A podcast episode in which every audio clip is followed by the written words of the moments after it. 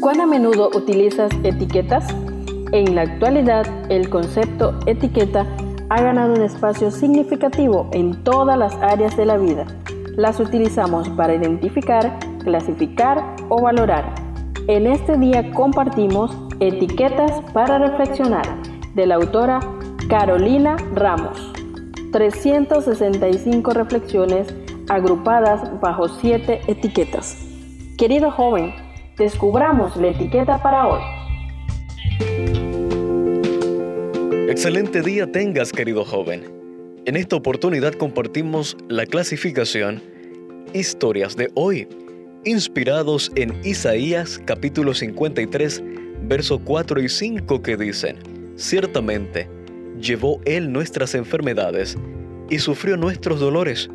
Herido fue por nuestras rebeliones, molido por nuestros pecados. El castigo de nuestra paz fue sobre Él y por su llaga fuimos nosotros curados. Isaías capítulo 53 versos 4 y 5. La reflexión para este día se titula Los zapatos de Sadán. El rostro de Sadán, uno de los pacientes del leprosario del Dr. Brand, se veía normal pero sus pies ya comenzaban a demostrar las huellas que la enfermedad iba dejando en él. Uno de sus pies había llegado a medir la mitad de su tamaño original, debido a las infecciones en sus huesos. Mucho de ello se debía a las constantes lesiones que se generaban en la calle sin que él sintiera nada.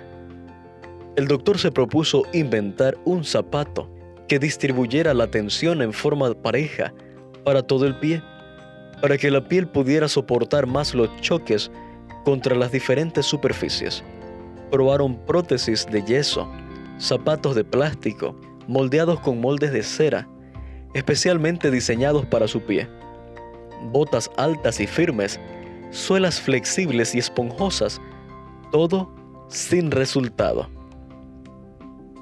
Después de un arduo día de trabajo, el médico hacía las veces de carpintero y fabricaba un sueco especial de madera, donde tallaba las diferentes hendiduras del pie de, Sadán para hacerlo encajar a la perfección.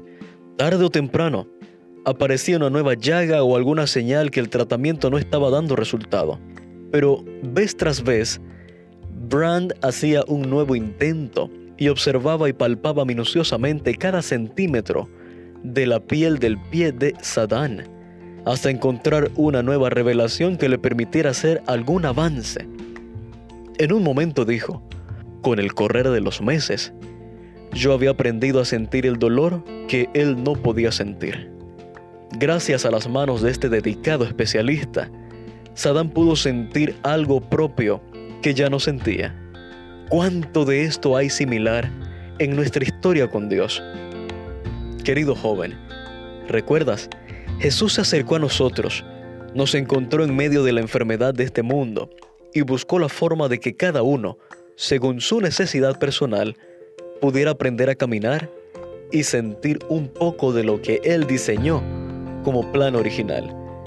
Sin embargo, vez tras vez, las manchas del pecado surgen en lugares inusitados y hay que volver a empezar.